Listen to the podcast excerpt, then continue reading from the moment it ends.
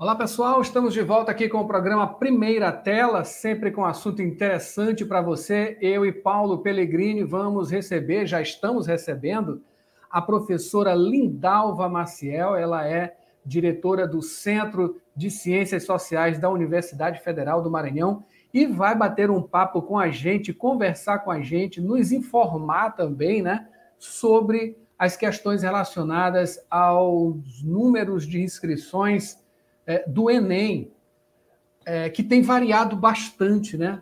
Teve uma queda brusca por conta da pandemia, entre outras coisas, não é isso, professora? A gente vai destrinchar essa coisa por aqui com a professora Lindalva Maciel para falar sobre esses aspectos. O que está acontecendo, né? O que, que, está acontecendo com o Enem? O que, que está propiciando também esse tipo de movimentação nesses números e saber o que, que pode ser feito para que esses números voltem a ser, voltem a aumentar, né? Quem sabe até ser maiores até do que antes, tendo uma abrangência maior.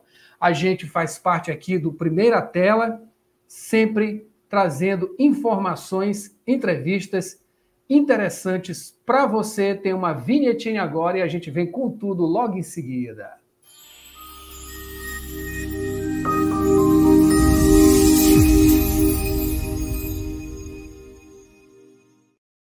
Lembrando também para quem acompanha a gente, estamos nas principais plataformas de áudio, você pode acompanhar por lá também. Se não quiser ver o vídeo aqui, pode ir para todas as plataformas, inclusive chegamos esta semana ao, ao Apple Podcasts, né? Já estamos no, no Google Podcasts, no Spotify, Deezer, na Amazon também, e você pode conferir por lá também, lá na Apple Podcasts primeira tela, siga, curta a gente, faça seu comentário também, dê uma favoritada e nos ranqueie, né, como uh, bons, bons produtores de conteúdo também. A gente conta com vocês. E curta, claro, o nosso canal aqui no YouTube, ou então é, acompanhe a gente também lá pelo Instagram, estamos por lá também.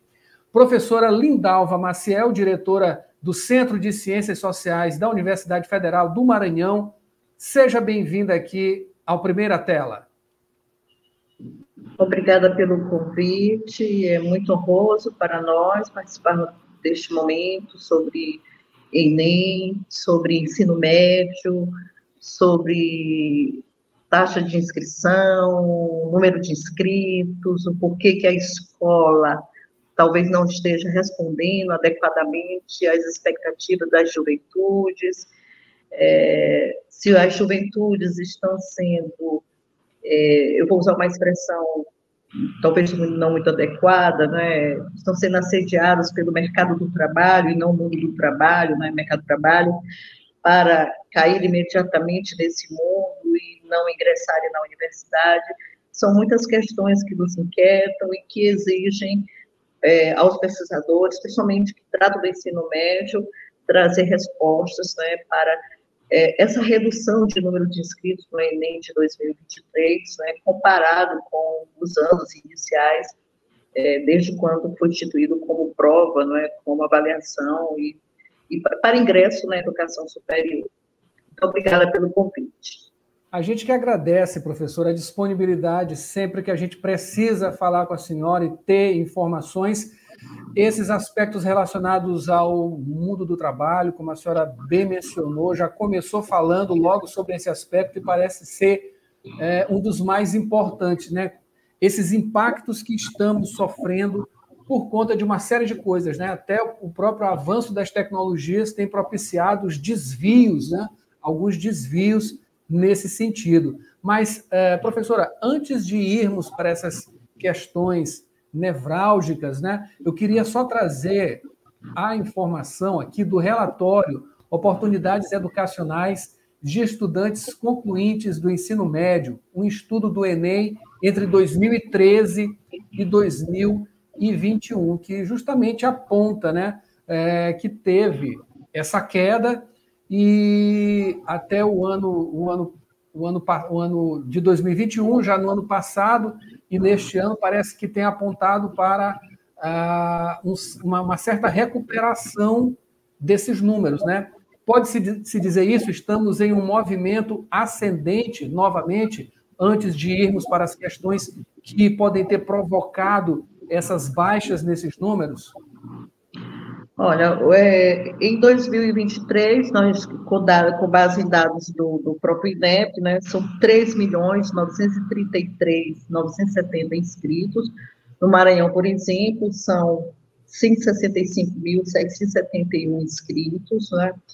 Mas quando você faz um retrospecto, que você vai buscar os anos é, iniciais, né, quando foi criado o Enem, quando passou a ser considerado uma prova para ingresso na educação superior, nós já tivemos mais de 8 milhões de inscritos né, no ano de, dois, é, de 2014.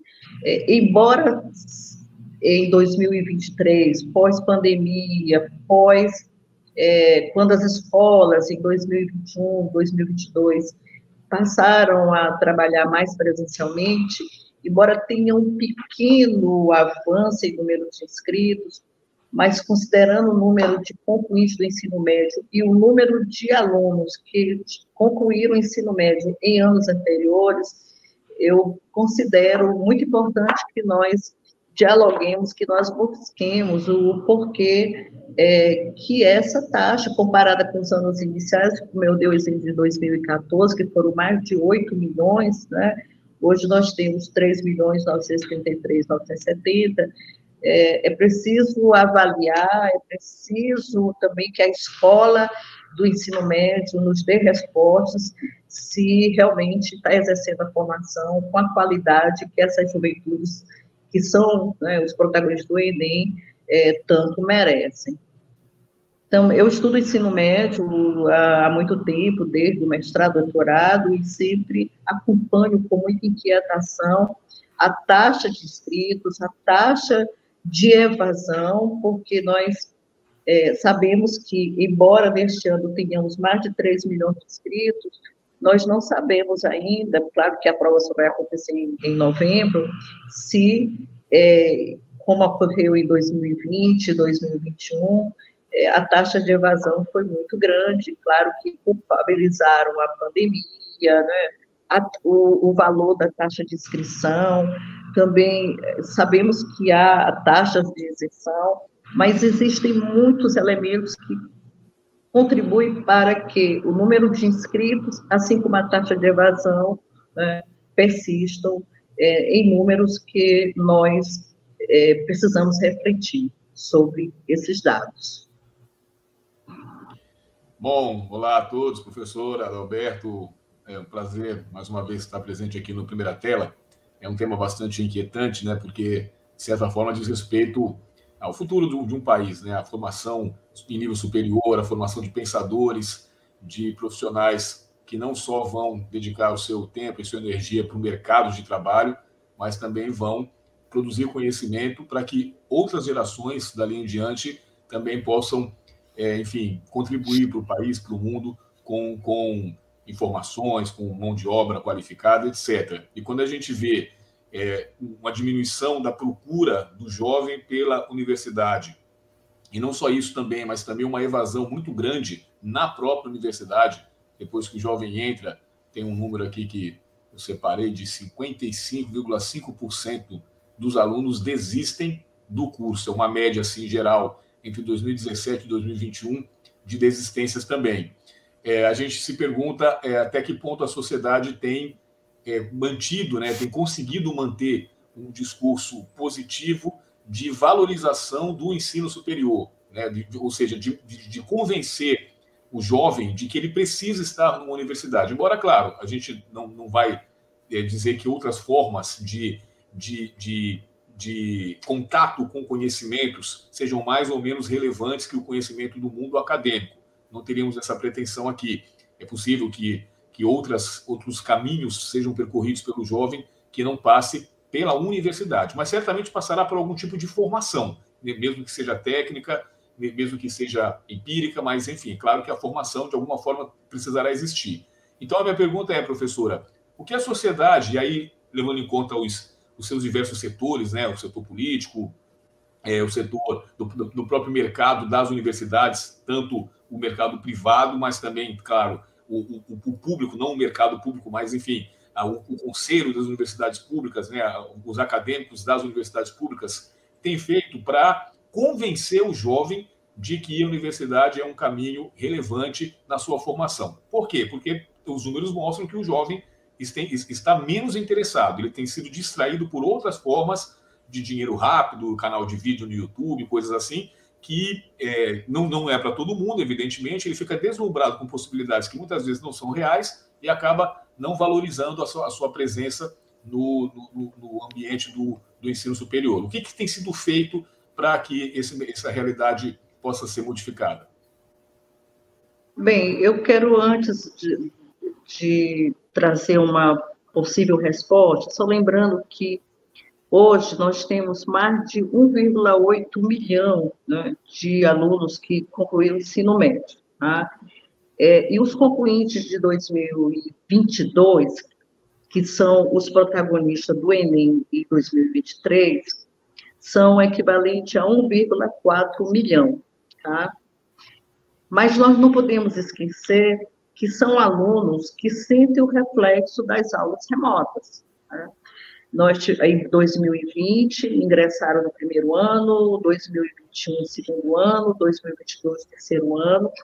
Então, até que a escola é, se reorganizasse é, para o trabalho presencial, é, porque a escola, ela, o, o, chão da escola, ela é, provavelmente atrai muito mais porque você está ali junto aos seus grupos, junto aos seus professores, você, no ambiente da formação presencial, claro que eu não estou aqui desconsiderando as tecnologias, né, que foram os recursos que nós utilizamos bastante durante a pandemia, mas essa juventude que está inscrita para o Enem de 2022, ela é aquela oriunda né, das aulas remotas, oriunda de uma pós-pandemia ainda carregada de muita tensão. Tá? É, também não podemos esquecer todo um movimento por parte de governos, principalmente do governo anterior, em descaracterizar a universidade pública. É? A gente, nós professores, enfrentamos muito é? é, um processo de desqualificação da, da universidade pública. É? E tem todo um assédio. Professora, é, professora Lindalva, a gente teve, uma, a gente teve uma, uma turbulência aqui na internet, né? E perdemos o sinal. Eu peço que a senhora retome, né? É, da parte que a senhora estava começando a explicar, que esses alunos eles são oriundos aí da, é, do, do, período de aulas remotas. Por favor, a senhora possa, pode retomar, porque perdemos o contato aqui. Ah, lembrando que é, o Brasil hoje, dados do INEP, são mais de 1,8 milhão que concluíram o ensino médio. Né? E neste ano, é, em 2022, concluíram 1,4 milhão. É, são estudantes né, que concluíram o ensino médio é, em 2022, mas ingressaram em plena pandemia. Então, os alunos que concluíram em 2022 e que estão inscritos né, para o Enem de 2023, eles concluíram o, o, ensino médio em 2022, claro que teremos alunos que, vão, que concluirão em 2023, porque após completar 75% da carga horária dos cursos, né, poderão é, concluir o ensino médio, né, isso é, é, lei, mas a maioria é reflexo de aulas remotas, né, alunos que vieram, né, é, de momentos muito tensos, né, é, em relação à formação e todo um empenho por parte das escolas para que os alunos não deixassem de cursar as disciplinas, né? e há todo também um, movimento, né, claro, é, de defender que a informação é mais importante do que o conhecimento, e eu não estou desqualificando aqui as plataformas digitais, muito pelo contrário, mas as juventudes, né, muitas juventudes, muitos jovens se deixam ainda é, seduzir, não sei se esse é o termo, não é? por aquilo que é imediatamente posto para ele, mediante um processo de, de informação que é disseminado em todo o momento e que ele é um dos protagonistas, né? Na escola, nas universidades, né, nós desconstruímos essas questões, nós trabalhamos conhecimento, tá? E tem todo um, um movimento de dizer, por que não ir logo para o mercado do trabalho? Né? Então, a, há um processo também de desestímulo né, de, de, trabalho para que os jovens né, ocupem imediatamente os postos de trabalho e não ingressem na universidade. Claro que tem uma juventude aí também muito empenhada e, e participando do Enem, das provas nacionais, mas nós, escola, nós, universidade, precisamos estar mais perto das juventudes e dizer que a universidade, seja é, é, via iniciativa privada, seja via pública, ela contribui para que nós mudemos o rumo de nossas vidas. Né? É, estudar, concluir uma graduação, partir para um programa de pós-graduação e estar instrumentalizado teórica e metodologicamente para que você seja aceito e respeitado pelo mundo do trabalho. É, como gestora, e aqui eu falo agora como gestora, há todo um trabalho né, de valorização da universidade pública, de se atualizar os currículos, de se buscar aquilo que está sendo discutido e, e, visto e vivenciado pelos estudantes, para que eles né, se sintam acolhidos e saibam que a universidade ela tem construído um projeto de formação é, tendo em vista né, a sua emancipação teórica e social. Né.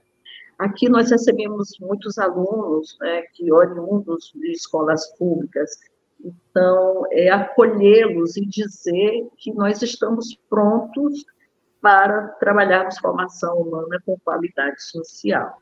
Tá?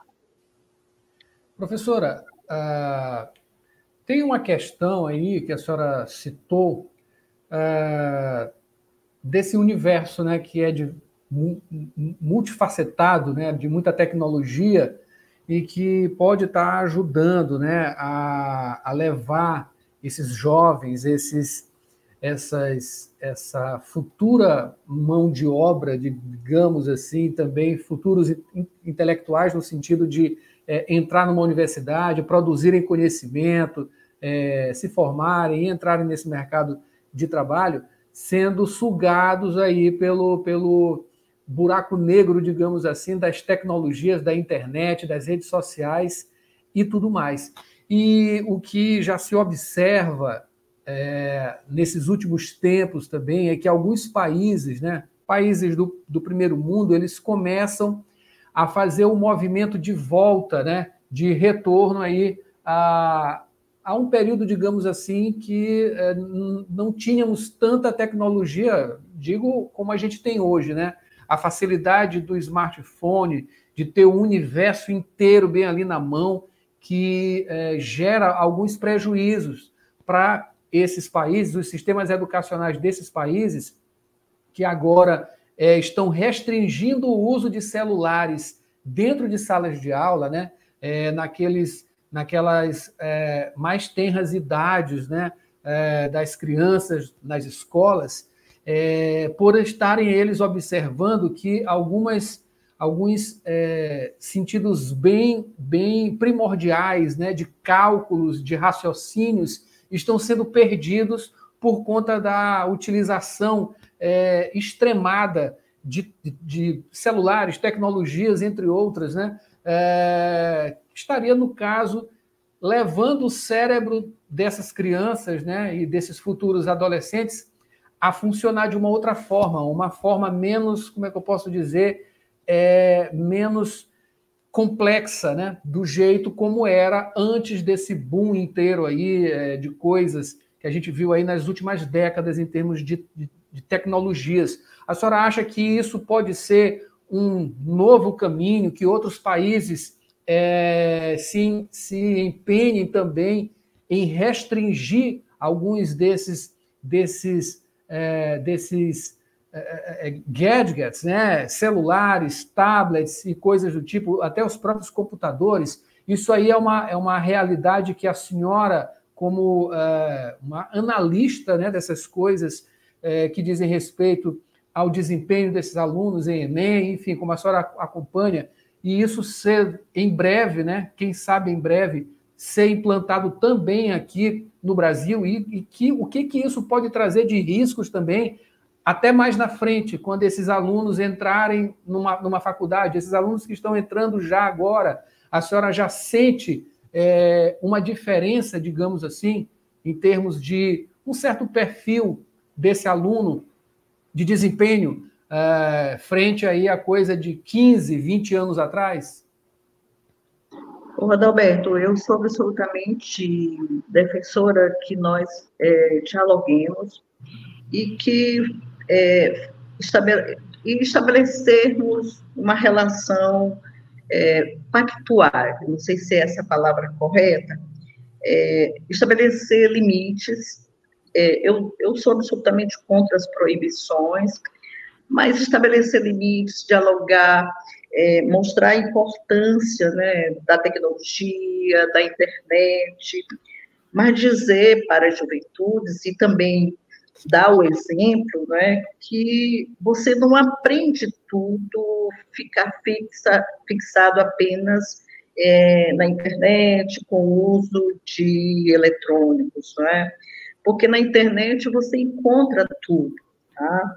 É, muitos jovens buscam as informações na internet, fazem as atividades é, rapidamente, é como se quisessem se livrar, não sei se é esse o termo, né, do peso de tudo aquilo que os adultos, nós, os professores, estamos exigindo em todos os momentos. Eu acho que precisa dialogar, eu sou contra as proibições, é, estabelecer prazos, estabelecer limites, mostrar que o jovem descubra, perceba a importância do uso da tecnologia para subsidiar o seu trabalho, mas não como ferramenta principal, ouvir o professor, o professor passa por todo um processo de formação, ele já foi aluno, mas ele passa por uma formação, ele está permanentemente exercendo uma formação continuada, vem as experiências, vem o referencial teórico, então, mostrar a importância e o lugar do professor, da professora, do chão da escola,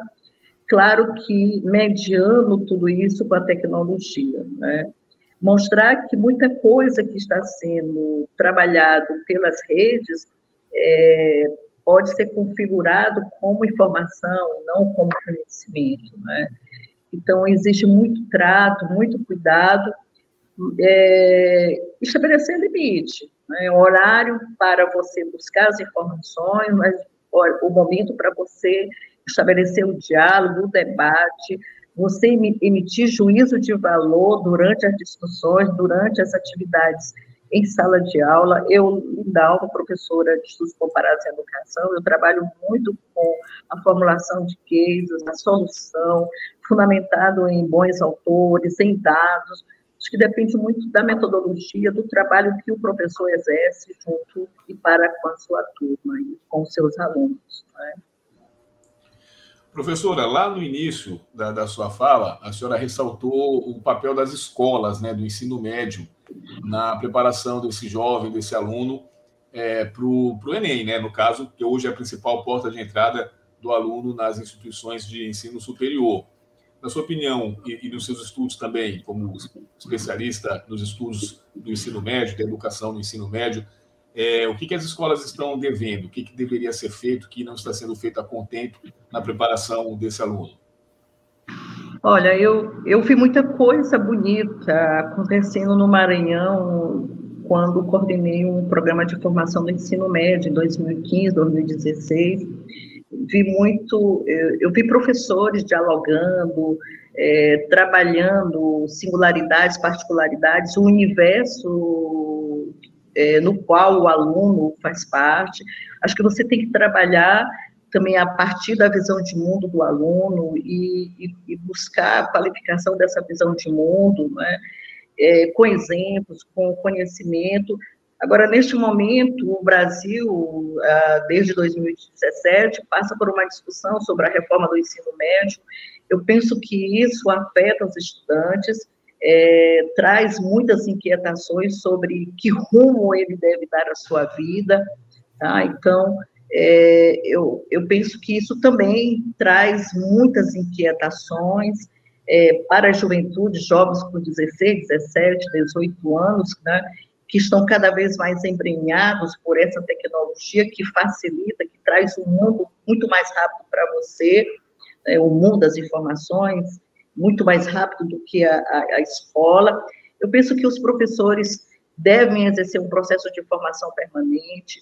É, eu não estou generalizando, mas muitos precisam atualizar é, a relação professor e aluno, discutir o conteúdo, discutir as suas práticas, né, sem medo de errar.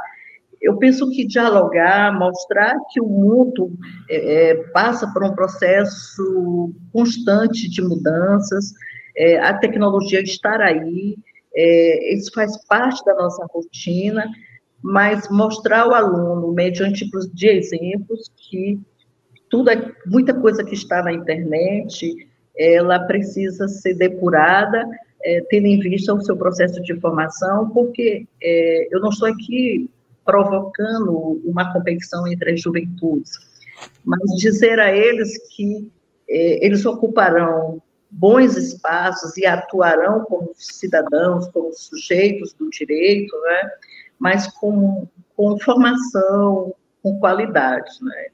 Eu acho que tem que dialogar, a escola se aproximar das juventudes, ouvi-las e encorajar e fazer um trabalho, né? planejar suas ações, é, suas avaliações, e desenvolver um projeto de formação, mas tendo como ponto de partida o, o, o mundo é, no qual o estudante está se relacionando. Porque muitas das vezes você discute, se traz questões que não interessam porque já estão superadas. Então, atualizar a fala, atualizar a, a inserção na escola, e, acima de tudo, ouvi-los. Ouvir as juventudes. Maravilha. Professora, a senhora tem notado uma certa mudança, uma certa atualização, digamos assim, no perfil desse aluno, como esse aluno ele tem chegado, de fato, até a, a, a sua a academia, né? No caso, a gente aqui está falando de Universidade Federal do Maranhão, né? Da qual a senhora é, é diretora do Centro de Ciências Sociais, que é, é, é, um centro que tem ali diversos cursos, né? Da área de direito, comunicação, enfim, são tantos, tantos cursos. A senhora tem notado é, alguma diferença? Deve, deve estar notando, né? Mas é, vamos falar aqui em termos quantitativos e qualitativos também de como é esse perfil hoje, atualmente, né, desses alunos. Olha, é, eu, eu é, é, rotineiro. É, eu vejo muita gente jovem, é, com muitas expectativas, mas é, como adulta, né, com uma com muita experiência de gestão como professor, e já fui aluna dessa instituição, é preciso, de vez em quando, estabelecer limites e calma. É, você já viu qual é o local do seu curso? É, porque é, alguns não observam, não prestam atenção nos sinais, eu falo, localização, espaço, é, em qual local está seu curso, com quem você precisa dialogar. E chego aqui, às vezes, né, é, sequiosos, mas não se não faz um planejamento para aquilo que devem desenvolver é, na instituição. Às vezes é o ônibus que não sabe qual é o ônibus que, que, que ele conseguirá chegar até a universidade, quem é o seu coordenador, embora exista todo um trabalho de formação, de informação, de trazer todas as informações sobre os cursos, sobre os centros, o portal da universidade, eu, eu me permito aqui, o, os gestores, né, o portal da universidade está é, é, bastante rico em informações, em trazer os elementos de cada curso, é, as datas, os limites, e a, eu já vi alunos, candidatos, que chegaram aqui e sequer leram o edital para é, atender aos critérios para inserção na universidade. Então, nós adultos, que já temos muita experiência, é, é, ficamos muito atentos né, para que eles consigam é, se encontrar nesse emaranhado de informações, porque, como nós já vimos anteriormente aqui, é, fico muito preocupado com o aqui e agora, o imediato, né? mas não, não vão buscar as informações, a raiz, a causa, o motivo, por que estão aqui na universidade. É, eu, professora e gestora, eu recebo muito bem, e estou sempre atenta com toda uma equipe, com computadores, é? desde o e-mail institucional, como acessar, é, quem é o professor, o departamento, são informações que é, eu, né, há muito tempo, quando eu chegava, quando eu cheguei na universidade, eu já tinha todo, é, e não dispunha né, de tecnologia, não é? Mas a gente vê que muitos estão muito presos no aqui agora e não é, buscam o, as informações, os elementos que lhe orientarão em seu percurso na universidade. Mas são muito jovens, são muita, chego aqui com, com muito orgulho, incentivado pelos pais, e é preciso ter um adulto, o coordenador do curso, o chefe de departamento, os alunos mais experientes, que já estão aqui há bastante tempo, darem né, os elementos, é, provocarem para que o aluno que está chegando, aquele candidato que foi aprovado, que ainda está sob os efeitos da comemoração, é, coloque o pé no chão e, me perdoe a expressão, é, e que exerça um caminhar mais concreto, mais real, conforme as orientações né, institucionais. Inclusive, até essa questão do perfil do jovem de hoje, né, até já foi tema aqui de um outro primeira tela, quando nós, eu e o Adalberto, recebemos o, o, o gestor da, da empresa Júnior Achievement, né? Me faltou agora o nome Saulo. dele aqui. Saulo, Saulo, isso, Saulo. E ele trabalha exatamente com a juventude, é, tentando mostrar, enfim, as, as, os benefícios do empreendedorismo, né, do empreender. E a gente discutiu os três aqui essa questão da, dessa falta de uma concentração um pouco maior, de uma atenção nos, nos, nos pequenos detalhes que o jovem de hoje, que é fruto de uma civilização de imagens, né, do efêmero, do disponível o tempo todo. Então, as coisas estão, estão sempre à mão, então não tem necessidade de ficar memorizando nada, porque basta dar um Google, tá tudo lá. Só que algumas coisas que dizem respeito a ele, né, a sala de aula dele, o nome do professor, o nome da disciplina que ele vai cursar, o período de matrícula, isso não, não vai estar no Google, ele tem que ir para ele, né? Então, às vezes, o aluno, de fato, tem uma dificuldade é, um pouco grande, assim, não generalizando, mas a gente percebe isso com, com, com rotina, né, rotineiramente, essa falta de uma atenção maior, que é fruto exatamente, provavelmente, né, dessa civilização atual que o jovem vive, em que ele não precisa mais ser um cérebro detentor de informações, as coisas estão todas disponíveis para ele, ele acaba não exercitando um pouco essa prática da, da, memorização, né, do, da absorção de um conhecimento, de, de uma informação, para que ele passa, possa utilizá-la. Mas eu ia falar agora é, sobre o Enem, especificamente, esse ano de 2023, completam os 25 anos, né? A, a prova, a primeira prova do Enem foi aplicada em agosto de 1998. E a professora acompanhou todo esse processo, claro, e pergunto a ela assim, aliás, só para quem está assistindo a gente não sabia como era antes, né? De repente tem jovens que não, não, não conhecem o mundo pré-ENEM. É, cada universidade promovia o seu vestibular, havia uma certa rotina de calendário, começo do ano, meio do ano, mas não era uma coisa obrigatória, as universidades podiam fazer vestibulares ao longo do ano, principalmente as, as faculdades privadas, né? Mas, em tese, as públicas faziam no, no início do ano para compor uma turma, e essa mesma turma tinha uma segunda turma no segundo semestre, e cada aluno tinha que se matricular no vestibular específico da universidade. O Enem ele quebra essa rotina ao estabelecer uma prova única nacional em que a pontuação dessa prova permite o acesso do aluno a qualquer universidade de acordo com ou, qualquer não, aquelas que são que aceitam a nota do Enem, que hoje são praticamente todas, mas no início até tinha algumas resistências. Eu lembro que a USP, por exemplo, não adotou o Enem logo de cara, ela manteve o vestibular dela por um tempo. Hoje o Enem é aceito até em universidades de Portugal. O Enem do Brasil, é, ele concorre a vagas fora do país também. Eu pergunto à professora, é, qual a avaliação que ela faz desses 25 anos? É, quais são os pontos positivos da adoção do Enem no lugar do vestibular tradicional e que pontos ainda poderiam, poderiam ser aperfeiçoados é, para que esse exame cumpra a sua função, que é o de abrir oportunidades para os alunos, para os, concludentes do ensino médio é, ingressarem no ensino superior? O que pode ser aperfeiçoado no Enem que ainda não, não ocorre? Antes da professora responder, professora, me permita é, trazer aqui só a informação sobre essa entrevista que o Paulo acabou de, de, mencionar com o Saulo. O Saulo Nunes, ele é diretor da, executivo da Junior Achievement Maranhão. Essa entrevista você pode conferir aqui, é, tanto no YouTube quanto no, no nosso blog, né, no nosso site, ou então nas plataformas. Mas eu deixei o comentário aqui neste vídeo. Você pode, é, quando acabar essa entrevista aqui, você pode conferir também tá no comentário o link, tá, para a entrevista com o Saulo falando sobre os cenários e desafios do empreendedorismo no Maranhão, que também é muito interessante essa entrevista. Professora, fique à vontade.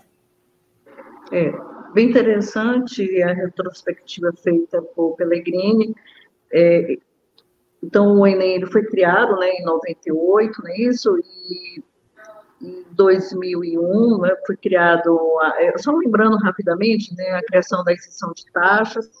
Em 2004, né, com a criação do, do ProUni, ele né, passou a considerar né, é, essa prova muito importante para o ingresso nas universidades, e com a criação do SISU, é, as universidades é, é, passaram uma boa parte a adotar o resultado do SISU para ingresso em suas instituições. Né? É, na verdade, foi em 2010 que as universidades públicas passaram a aceitar a nota do, do Enem para ingresso através do SISU.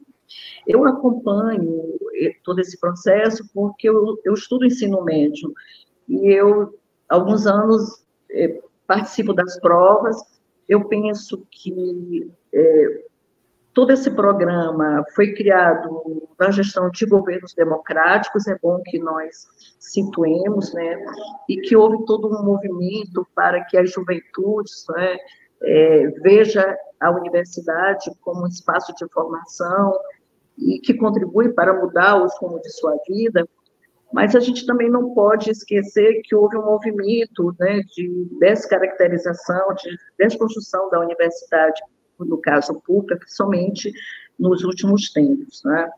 Mas eu considero muito importante, muita gente, vários jovens conseguirem ingressar em, em faculdades, universidades privadas, que antes né, é, o acesso somente era aqui no Maranhão para a universidade pública, o vestibular sempre foi bastante concorrido. Agora, eu vejo que a prova, isso é uma, um juízo de valor que eu me permito fazer, eu considero a prova é, bastante cansativa, tá?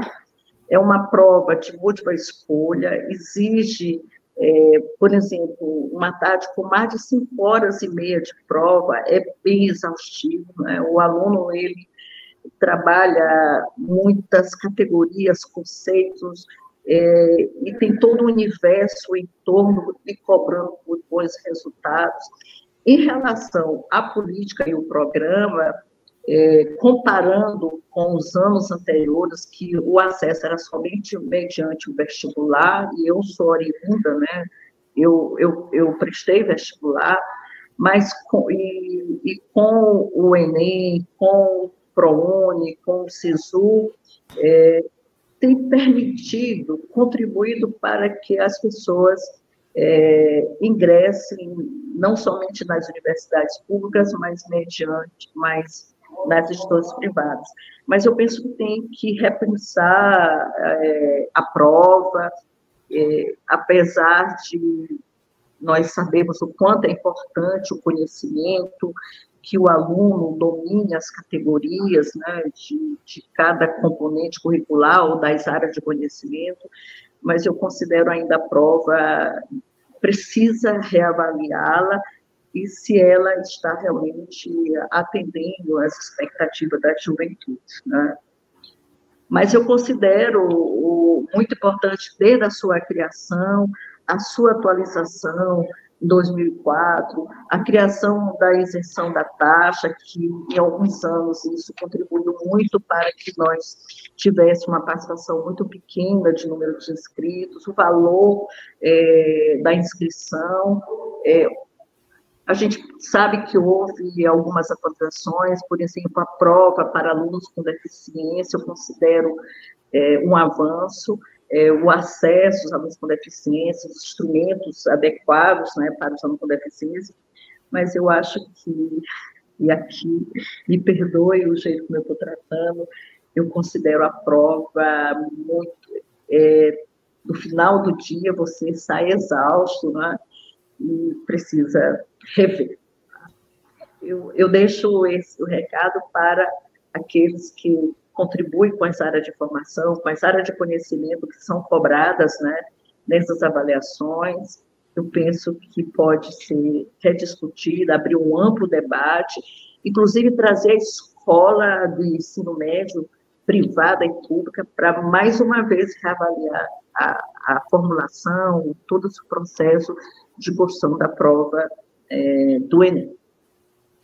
Professora, a, a senhora tocou nesse assunto que é justamente a taxa, né? E a isenção de taxa. A senhora acredita que isso possa vir a ser uma realidade? É, quão benefício ia trazer, né? É, para todo esse processo, esses números, né? Que precisam melhorar, é, a qualidade também, né? Que a senhora citou essa relação com a, a essa qualidade. É, o que que o que que a senhora vislumbra, o que que a senhora olha como horizonte em relação a essa a essa facilitação de acesso para entrar justamente nas universidades, para participar desse processo e entrar nas universidades? Olha, é, foi, foi, foi é, foram avaliados, né, foi criada a taxa de isenção, mas a gente sabe também que nem todos é, sabem lidar com a tecnologia, sabem é, como se auto-inserir nesse processo, apesar da tecnologia, do computador, do smartphone, da internet, mas nós sabemos que se ainda persiste uma, um certo analfabetismo é, digital, eu, acho, eu penso que a escola ela pode contribuir muito para reavaliar, sugerir à equipe organizadora desse sistema, não é? é o que, que, precisa ouvir dos professores, das juventudes. Como eu disse anteriormente, é, esse processo foi todo construído no, no processo de, de, governos democráticos. É, os números expressam que muitas, várias pessoas conseguiram ingressar em universidades, faculdades privadas e universidades públicas, mas é, também o número de pessoas que, que, que está fora de todo esse processo ainda é muito grande.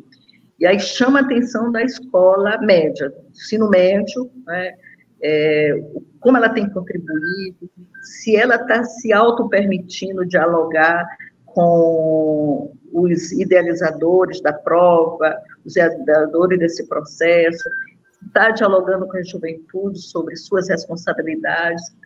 Eu penso que ainda precisa ser dito muita coisa em relação ao Enem, ao SISU, ao ingresso na universidade, às responsabilidades, a quem cabe a cada um, e é tema de outros momentos, né? Inclusive, ouvi outros é, pesquisadores da área para que nós possamos amadurecer mais é, essa nossa proposição. Tá? Professora, é um tema correlato ao Enem, embora não seja do Enem, mas é a partir dele que esse tema chega, que é o ENAD, né? Eu sei que não é um tema direto, mas na sua função de diretora de centro, de, enfim, professora é, da universidade que acompanha todo esse processo diretamente, é, o ENAD ele tem sido aplicado já há muito tempo, era um antigo provão, depois passou a ser ENAD. E Sim. a minha pergunta é, objetivamente, é, eu sei que talvez não dê para generalizar, mas de, de, forma geral, na medida do possível, é, qual é o retorno que as universidades recebem do, das observações que o ENAD consegue aferir, né, a partir do momento que os alunos fazem uma prova sobre o, o, o conteúdo do curso é, as, as, os cursos individualmente recebem uma nota e a, a, o governo federal, né, o Ministério da Educação, informa essa nota aos, aos cursos e, e, a partir daí o que, que ocorre? Os cursos têm algum prazo para melhorar alguma coisa que o Enad apontou? Como é que é esse feedback? E na sua visão, é, tem adiantado, assim, o Enad tem sido um momento realmente que propicia melhorias nos cursos de graduação, tanto aqui da UFMA como em outras faculdades, se a senhora puder puder ter essa informação, esse dado, a, a função do ENAD nessa relação com a universidade. É, há uma melhoria após isso ou é algo que as universidades fazem mais para ter a nota, para os cursos não serem fechados e tal? Como é que a senhora vê esse processo? Olha, eu posso, o que eu posso falar do ENAD, eu acompanho, estou presente desde o do momento que a universidade é informada sobre quais cursos, eu estou falando aqui como diretora do TCSO, quais os cursos que participarão da versão de cada ano. É claro que existe todo um trabalho por parte das coordenações dos cursos e principalmente dos departamentos que trabalham com os professores sobre o processo de formação dos estudantes.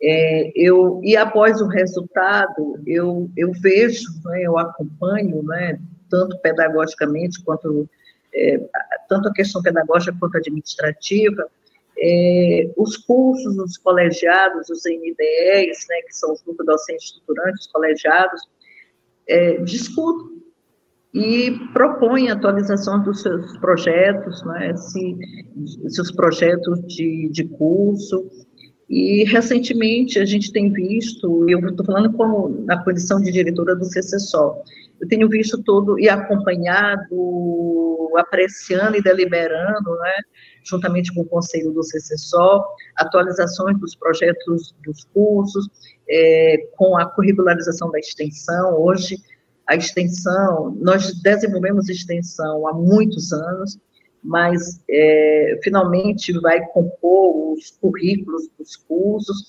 É, os alunos trazem as experiências, os trabalhos desenvolvidos no entorno das universidades e compõem os currículos dos cursos. Eu vejo um movimento muito positivo. Claro que quando as avaliações nacionais foram criadas, é, no, o Enem, por exemplo, foi criado para avaliar o ensino médio, a educação básica, né? e houve um movimento muito grande por parte dos educadores que os governos, na ocasião, estavam muito mais preocupados em, em mostrar a qualidade, né, que havia uma exigência internacional, os organismos multilaterais, é, houve muita crítica, mas a gente, nós não ficamos apenas no plano da crítica, nós fomos para ações e fomos trabalhar os projetos dos cursos, fomos trabalhar uma relação de pertencimento dos estudantes com o seu processo de formação. Eu vejo positiva a, a inserção não somente dos alunos, mas dos professores, de todo o coletivo que compõe cada curso, cada departamento, para a qualidade da formação humana, não é? E claro que a, você comemora, não é? Porque eu sempre digo que é uma estratégia, é uma forma de luta.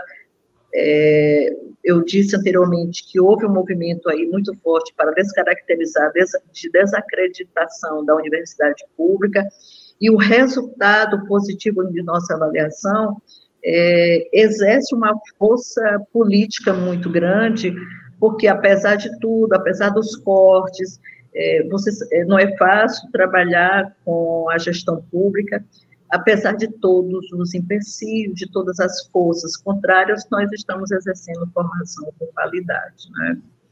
E vários professores que hoje atuam nos departamentos são oriundos desta universidade, são ex-alunos e que ingressaram mediante concurso público e trazem para dentro da sala de aula, para o seu departamento, suas vivências, suas experiências. Eu estudei na universidade, eu fui aluna, e depois eu, mediante a, a instituição pública, dei prosseguimento, mestrado, doutorado, e trago para junto de minha universidade a aquilo que foi construído, mediado por ela. Né? Então, eu considero, apesar de nós termos feito muitas críticas quando as avaliações, é, nós entendíamos que serviria muito mais para medir do que para uma avaliação real, mas hoje eu, apesar de ainda manter várias críticas, mas nós procuramos desenvolver um trabalho, como eu disse anteriormente, de pertencimento e dizer ao aluno que tem jeito, que nós vamos ocupar os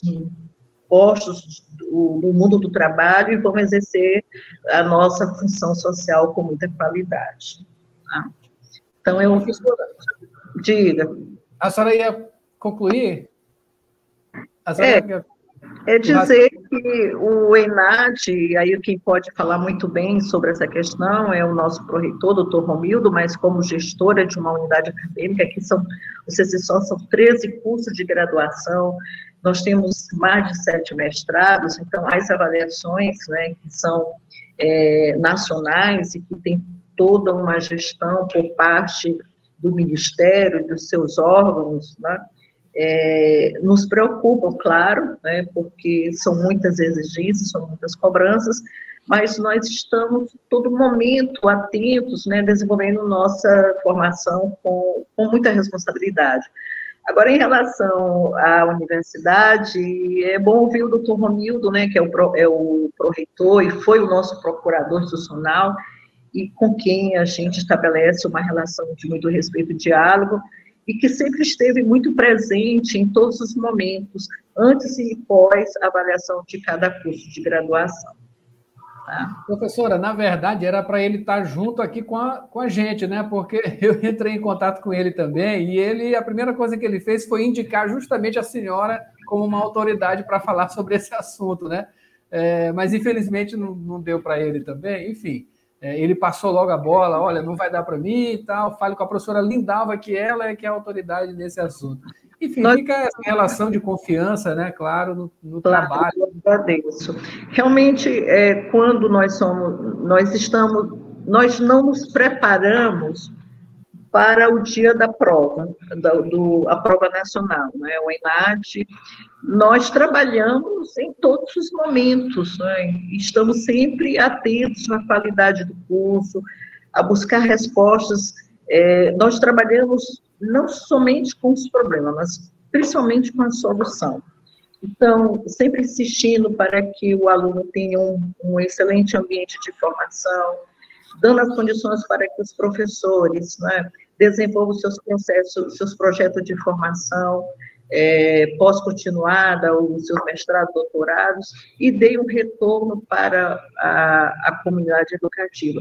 Então, esse trabalho é permanente. Quando nós somos informados sobre as provas, o CCSO, nós temos 13 cursos de graduação, nós já estamos há muito tempo desenvolvendo atividades, né, é, que não nos surpreende e nem nos causa temor as avaliações nacional. Agora, quando são resultados, nós comemoramos muito, porque nós trabalhamos muito.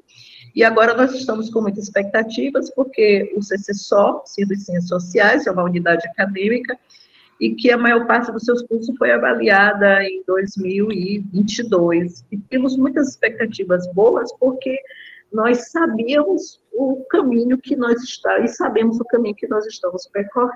Né? Nossos cursos, é, quase todos, né, obtiveram notas máximas e nós temos muita certeza que vamos manter essa qualidade. Graças ao trabalho de formação continuada dos seus professores, o, o, envolvimento dos estudantes, mediante seus diretórios acadêmicos, seus centros acadêmicos. Agora, essa é uma relação que é construída diariamente, né? não é porque a prova foi marcada para novembro, a, a, o Ministério informa mediante suas autarquias as regras, que nós vamos nos preparar. Muito pelo contrário, essa é uma questão que vai acontecendo é, na rotina do processo educativo, tá bom? Maravilha, maravilha. Professora, a gente agradece aqui a sua presença, suas informações, seus conhecimentos, né, emprestando aqui para a gente, para a primeira tela, para a live primeira tela, essas informações que são essenciais. É, agradecendo sempre, né, até porque a senhora tem um, um amor gigantesco por essa profissão, a senhora é professora e está diretamente ligada aí, a, não só ao Enem, também ao CCSO, ao nosso curso é, de a nosso Centro de Ciências Sociais aqui na Universidade Federal do Maranhão, mas abraça e tem um, amor gigantesco por essa profissão, que é a profissão de professor e que cada vez mais a gente precisa valorizar. Paulo também é professor, né? Também é, está ombreado aí com a senhora, né? Professores que são é, justamente, né? Porque nos dá um, um horizonte cada vez mais positivo. Quanto mais professores e valorizados profissionais é, da sala de aula a gente tiver, melhor para os nossos horizontes, né? Enfim, leva tudo junto, o, o, o próprio Enem e os outros processos de acesso ao ensino superior, entre outras entre outros níveis, né? na pesquisa, é, na graduação, na pós-graduação e tudo mais. A gente agradece de coração, professora. Eu quero também falar de Pelegrini. Eu vi Pelegrini aluno da educação básica é, enfim, eu lembro quando foi divulgado o vestibular, o resultado vestibular, e eu comemorei como gestora, é, porque eu, eu vi Pellegrini na escola, né, e quando ingressou na universidade, tenho muito respeito por, por, pela construção de sua carreira aqui, é, mediado por nossa instituição. Eu falei da prova, eu quero também eu, é, pedir desculpa aos estudantes, falei que a prova é muito cansativa, a, a prova do Enem, e é mesmo, a gente chega meio-dia e sai depois das 19 horas, e eu, eu digo porque que é cansativo, porque em várias versões eu já fiz a prova, fui inclusive aprovada, porque o meu olhar é de pesquisadora, eu, eu acompanho todo o processo antes e depois, eu sei a nota de corte de cada curso, somente dos cursos do, do CCSO, e sempre, apesar de dizer que é uma prova que exige muito, né, porque são vários é, componentes curriculares, né, são várias áreas de conhecimento que estão ali sendo cobradas, mas eu não estou aqui com a intenção de desencorajar as juventudes, muito pelo contrário, dizer que eu sou solidária, que estamos aqui para recebê-los com, com muito afeto e com muita responsabilidade, recebê-los em nossa instituição. E obrigada pela grande oportunidade, por este momento que é muito rico para mim. Depois desse momento, né, Paulo? É... Tu finaliza. Tu vai, claro, finalizar, né? Não, sempre agradecer a presença da professora Lindalva na nossa vida, desde estudante, desde o nosso querido Colégio Marista, e o privilégio de encontrá-la aqui na, na universidade, e, e próximos, né, a gente na rádio, que faz parte aqui anexo ao CCSO, da qual a professora Lindalva é a diretora, então um excelente relacionamento aqui da rádio com a professora, da, do professor Euclides como diretor, e isso é uma, uma pessoa muito generosa, muito gentil, a gente é que agradece por poder privar de, dessa de poder ter, enfim, né, convívio é, com a professora Lindalva. E agradecer, claro, a gentileza de estar aqui no Primeira Tela com excelentes informações, excelentes análises, que é o que a gente espera sempre aqui nesse canal, aqui nesse humilde canal de discussões de temas relevantes. Obrigado, professora, duplamente, né, pela sua presença aqui no programa, pela sua presença aqui na nossa carreira acadêmica.